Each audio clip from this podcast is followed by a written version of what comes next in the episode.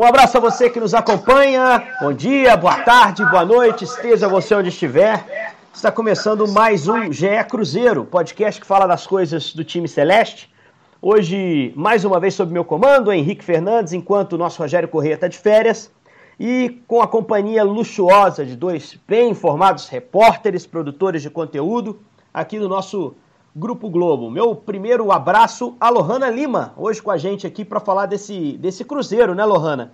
Que foi para dois jogos em casa, em que a gente esperava duas vitórias em sequência dentro do campeonato, com um intervalo grande entre um jogo e outro, é verdade, mas acabou empatando com o Guarani e na sexta-feira empatou também com o Figueirense.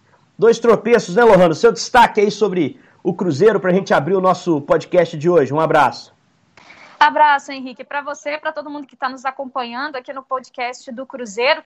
E o detalhe que a gente chamava atenção, Henrique, é que a melhor sequência que o Cruzeiro havia conseguido em toda a competição era naquelas três primeiras rodadas, justamente contra os adversários, esses dois últimos, né, que o Cruzeiro jogou no Mineirão.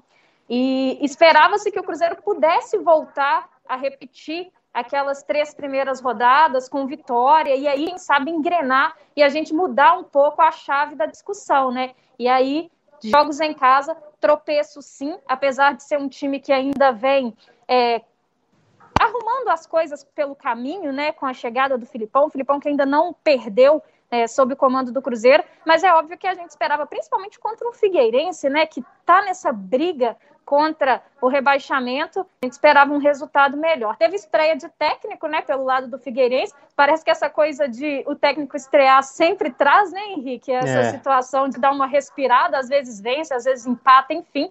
E o Cruzeiro tropeçando, deixando dois pontos contra o Guarani e também dois pontos contra o Figueirense. Aí complica, né? Complica um pouquinho a situação. Aí complica a arrancada principalmente. Gabriel Duarte, setorista do Cruzeiro. Ô Gabi, era para ser um Ctrl-C, Ctrl-V da primeira, do primeiro turno, como a Lohana bem disse. Era pegar o Ctrl-C, Ctrl-V. Vitórias contra Botafogo, Guarani Figueirense, nove pontos. Sorriso de orelha a orelha, Filipão voando, parando de falar em rebaixamento só que não, não, não, deu, não, não deu certo, deu ruim. Né? O Cruzeiro acabou perdendo esses pontos e segue aí numa distância muito grande em relação ao G4, né? 12 pontos. Por outro lado, com os tropeços ali de Náutico, é, Botafogo, o Cruzeiro mantém uma distância relativamente segura ali, até do próprio Vitória, né? Que poderia ter ultrapassado o Cruzeiro. Uma distância relativamente segura em relação ao Z4. Gabi, um abraço. Exatamente, um abraço Henrique, um abraço Lohano, um abraço todo mundo que está nos escutando.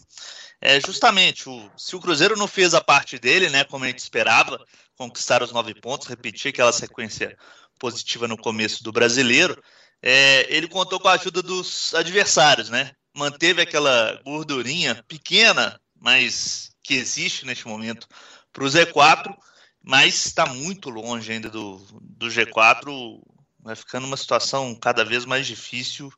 É, não acredito nesse momento uma reação tão grande do Cruzeiro para conseguir chegar e se aproximar lá em cima, não. Principalmente porque tem adversários lá em cima que estão muito bem, estão muito regulares no, na Série B e vai ser difícil pegar eles.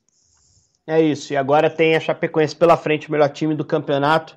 Jogo já nessa terça-feira, a gente vai falar sobre ele, claro, na quarta aqui, e hoje também vamos projetar já essa partida. Vamos ao jogo, falando da partida de sexta-feira. O Cruzeiro saiu atrás, buscou empate, Ayrton, sempre ele, o talismã, é, mas não foi o bastante para vencer. No segundo tempo, o Cruzeiro teve todo uh, o segundo tempo, toda a segunda etapa para marcar um segundo gol, não conseguiu, acabou perdendo esses dois pontos importantes uh, numa partida em que o Figueirense finalizou mais, que o Figueirense teve mais posse de bola que o Cruzeiro.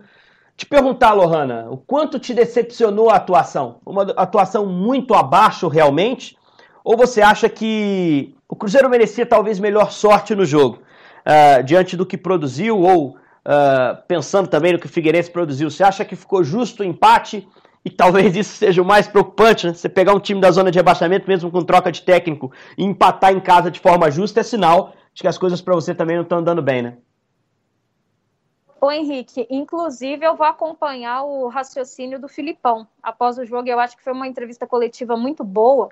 É, o Filipão falou sobre a dificuldade desse meio-campo do Cruzeiro criar. Nessa partida diante do Figueirense. É claro que quando eu falo isso, eu não estou responsabilizando o setor apenas e justificando a derrota em cima disso, não. A derrota não, perdão, o empate em cima disso, não. Mas a questão é que, na minha concepção, pelo que apresentou, ficou de bom tamanho. Foi um resultado normal. Nem o Figueirense jogou muita bola, mas muito pelo contrário, o Cruzeiro jogou muita bola também para merecer, quem sabe, é, virar essa partida. Toma um gol cedo é, no início ali do, do, do primeiro tempo, um gol de contra-ataque, um gol numa velocidade incrível, um gol com uma batida muito feliz, inclusive. É, mas o Cruzeiro ele não, não fez no jogo que merecesse sorte melhor, pelo menos na minha opinião. É, o Ayrton continua sendo, para mim, a, a grande surpresa, não no sentido de que é, ele, ele já vinha com boas recomendações, né? E demorou um pouquinho para poder entrar ali no jogo, mas quando ele pegou o ritmo, ele vem sendo o diferencial do Cruzeiro. Então, Ayrton, para mim, hoje é a grata surpresa né, dessa Série B do Campeonato Brasileiro que o Cruzeiro vem fazendo, mas na minha concepção, Henrique, o resultado ficou de bom tamanho. O Cruzeiro não jogou bola para poder vencer o Figueirense, não. É, o Filipão até falou sobre isso, né? Ele entendeu como justo o resultado, é, e eu tô com ele, assim, acho que não, não merecia haver um vencedor nesse jogo, e isso é péssimo pro Cruzeiro, né? Se a gente for olhar por pontos, por produção, Figueirense foi até um pouquinho mais produtivo e esbarra muito nessa falta de criatividade. Ô Gabi, um pouquinho de parte tática, cara. O, o Cruzeiro mudou o sistema para esse jogo, né? Pelo menos foi a minha visão. Eu enxerguei um Cruzeiro num 4-4-2, que não vinha sendo muito utilizado. Uh, mesmo com o Potker no time, o 4-2-3-1 era a plataforma que era mantida pelo Filipão normalmente. Nesse jogo, com o Sobis entrando, ele se alinhou mais ao Marcelo Moreno, foi a minha visão. Com o Regis partindo da esquerda para dentro, porque é uma característica dele também. Não dá para você meter o Regis como um ponta, ele pode até ocupar esse espaço é, como ponto de partida, mas ele é um jogador que tende a levar por dentro. O Ayrton aberto do outro lado, os dois volantes dando a proteção. Uh, mas achei o Cruzeiro no 4-4-2. Queria que você falasse da estreia do Sobis se você também viu essa alteração tática no trabalho do Filipão, especificamente para sexta. E, e, se você acha que isso vai se manter, como é que você vê o encaixe de um time, que é uma realidade já para o jogo dessa terça contra a Chapecoense, com o Moreno, com o Rafael Sobis e com o William Potker, que volta a ficar à disposição. Abraça essas três questões para a gente, Gabi. Eu também vi a mesma mudança, Henrique, e até o Filipão falou um pouco disso na coletiva depois do jogo, que ele buscou realmente aproximar os Sobs mais do Moreno para tentar dar um volume de jogo maior para esses dois jogadores e não deixar o Moreno tão solto. Então, assim, é, mas eu não vi tanta, é, é tantos benefícios assim que o Cruzeiro teve na partida, é, optando por essa tática. É, e ao, ao, mesmo tempo, eu também vi o Cruzeiro também um pouco mais, vamos dizer assim, é, menos seguro na parte defensiva com essa opção também, principalmente nos contra-ataques que o Figueirense criou. Eu vi um Cruzeiro mais aberto, mais desguarnecido em termos de, de contra-ataque do Figueirense. É, com a volta do William Potker, né, estava suspenso com o Figueirense, eu acho que o Filipão aí vai ter uma, um pouco de dor de cabeça para mudar essa situação, porque o Potker tem característica mais de jogar pelo lado, vinha atuando pelo lado, inclusive com o Filipão, na outra formação.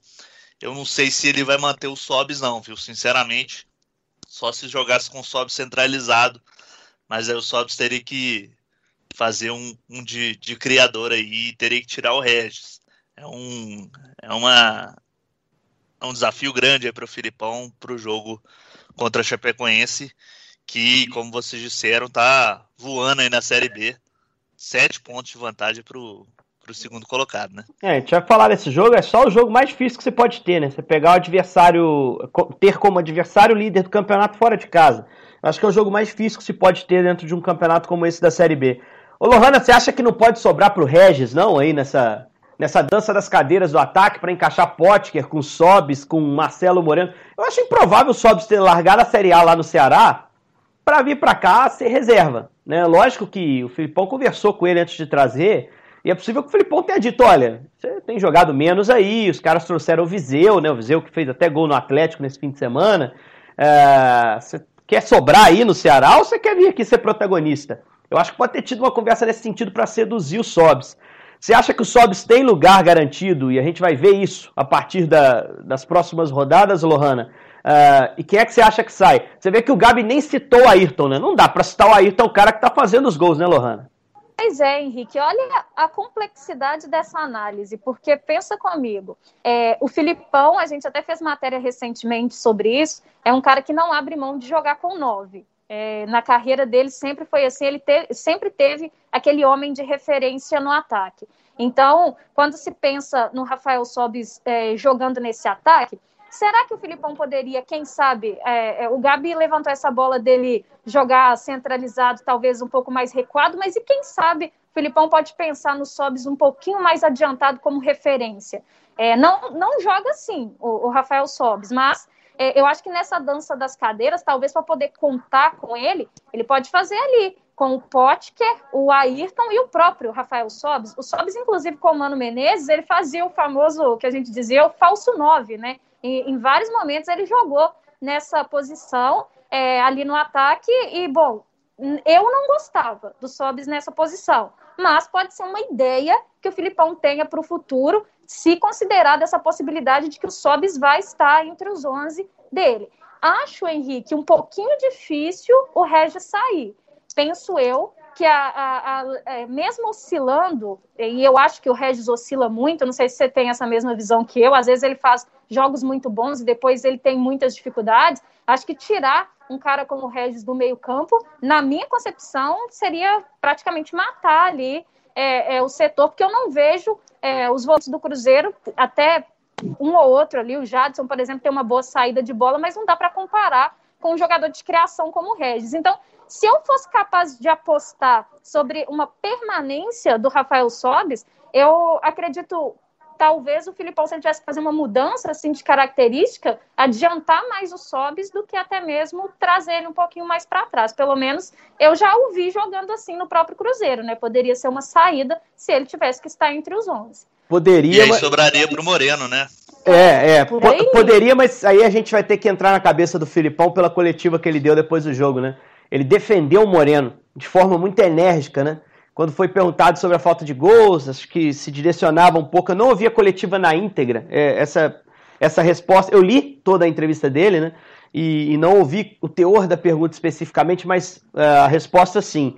Ele defende o Moreno de forma muito enérgica, muito veemente, cita os gols que o Moreno fez pela seleção da Bolívia, é, dizendo que o centroavante não tem que estar lá só para fazer gol, né? que não é só o centroavante que tem obrigação de fazer gol, o ataque do Cruzeiro não tem produzido bem. Então acho pouco provável, pelo teor da resposta, que o Moreno esteja em pauta para perder o lugar no time para esse jogo de terça. Eu só acho que esse jogo de terça, galera, ele tem. Ele, ele exige do Cruzeiro uma estratégia muito específica. O Cruzeiro vai pegar um time muito arrumado, um time muito forte e um time que não toma gol. Né? Muito porque confia demais na sua defesa. A gente cansou de ver a Chapecoense, até no jogo contra o Cruzeiro, no Mineirão foi dessa forma. É, buscar o contra-ataque, entregar a bola para o adversário. Eu acho que o melhor caminho para o Cruzeiro é oferecer o protagonismo do jogo para a Chape. Vem cá, me ataca. E eu vou sair no contra-ataque com eficiência. Tentar forçar uma desorganização da Chape. Porque se você tiver a bola e tentar se impor tecnicamente, você vai bater de frente numa parede. Um time que tomou seis gols no campeonato em 22 jogos. Uma média obscena de tão baixa. É a melhor defesa da história da Série B. E eu ouso dizer que na Série A também ninguém conseguiu um desempenho desse. Talvez lá o São Paulo de 2007 do Murici, que também era muito defensivo, muito bem organizado defensivamente. Um pouco gol também, né, Henrique? 25. Mas leva muito pouco gol. É. Então é uma escassez de tudo. é, não, para você abrir essa defesa, ainda mais um time que está tendo dificuldade de criação, rodando bola, é muito difícil. E aí eu acho que o Regis perde um pouco de função para terça. Eu acho que pode ser uma alternativa interessante, você mantém o Moreno para ter estatura, bola aérea uh, ofensiva e defensiva, e você coloca ali o Sobs para ser um segundo atacante, apesar de veterano, não é um velocista, mas tem mais velocidade que o Regis na condução, para ser lançado, fazer um facão, e abre velocidade dos lados. Né? E aí você tem opções do Potker com Ayrton, uh, ah, para um segundo tempo você pode lançar o Wellington, mas acho que é um jogo para ter uma estratégia bem específica. Eh, essa partida contra a Chape vai exigir isso e isso pode fazer com que o encaixe se dê de uma forma um pouco mais natural. Agora, médio prazo, eu realmente não sei. Fiz a pergunta para ouvir vocês. Eu não sei exatamente qual vai ser a formação de ataque, se o Sobs realmente vai ser titular do time, se o Filipão talvez pense ali em manter o seu centroavante, o Regis como seu armador, eu não sei. Agora, eu queria levantar uma outra leve. Lembrando que, é, que agora é isso aí, né, Henrique? O Filipão adiantou que não vai ter mais contratação. Então é isso. é isso aí que ele tem em mãos até o fim da Série B. Exato, Copete já era, né? Não tem mais possibilidade. Vai ser esse time aí, vamos ver o que vai acontecer. Eu queria levantar uma outra lebre para vocês, pensando no que aconteceu também no último jogo. Nas últimas partidas, a defesa passou a se mostrar um pouquinho mais vulnerável, né? E aí acho que o gol do Figueirense foi um gol notável. A transição defensiva do Cruzeiro foi muito ruim. A cobrança de escanteio do Regis foi pífia, patética, ridícula. Ofereceu para o Figueirense a possibilidade do contra-ataque. E eu acho que a recomposição também não, não foi a melhor possível. Vocês acham? Uh, e aí vocês escolhem aí. Vou deixar o Gabriel começar. Gabi, você acha que é, a defesa mostrou um certo um desacerto que não existia, uma queda de concentração, uma queda de mecanismo, uma fome excessiva pelo ataque que está levando o time a se desorganizar. Você acha que a defesa do Filipão piorou nesses dois últimos jogos? Acho que sim, Henrique. Os números mostram isso, né? Foram quatro gols sofridos nesses dois últimos jogos, principalmente na, na partida contra o Guarani. A gente viu muitas falhas defensivas do Cruzeiro, principalmente lá no lado esquerdo, em cima do Patrick Breu. O Guarani fez uma estratégia bem de jogar lá pelo lado esquerdo. O Figueirense também criou possibilidades para fazer mais gols no, no, primeiro tempo, principalmente, inclusive. No segundo tempo ele ficou mais fechadinho lá atrás, mas no primeiro ele criou bastante chances assim de perigo ao gol do Fábio. Principalmente aí pelo lado esquerdo da, da defesa, eu vejo um problema grave do Cruzeiro, mas que talvez possa ser é, resolvido, talvez, talvez com a volta do, do Matheus Pereira, que não vai poder jogar contra a Chapecoense, mas era um jogador que acredito que dê mais consistência defensiva ao time. Mas é, claramente o Cruzeiro teve uma queda de desempenho defensivo nesses dois últimos jogos, principalmente. Não, o Matheus que já voltou nessa última partida, mas tomou o terceiro cartão amarelo, por isso desfalca o time do Cruzeiro já para esse próximo jogo. É, questão que me intriga também do Cruzeiro é o Giovani não ter jogado ainda, cara. O Giovani Picolomo que chegou.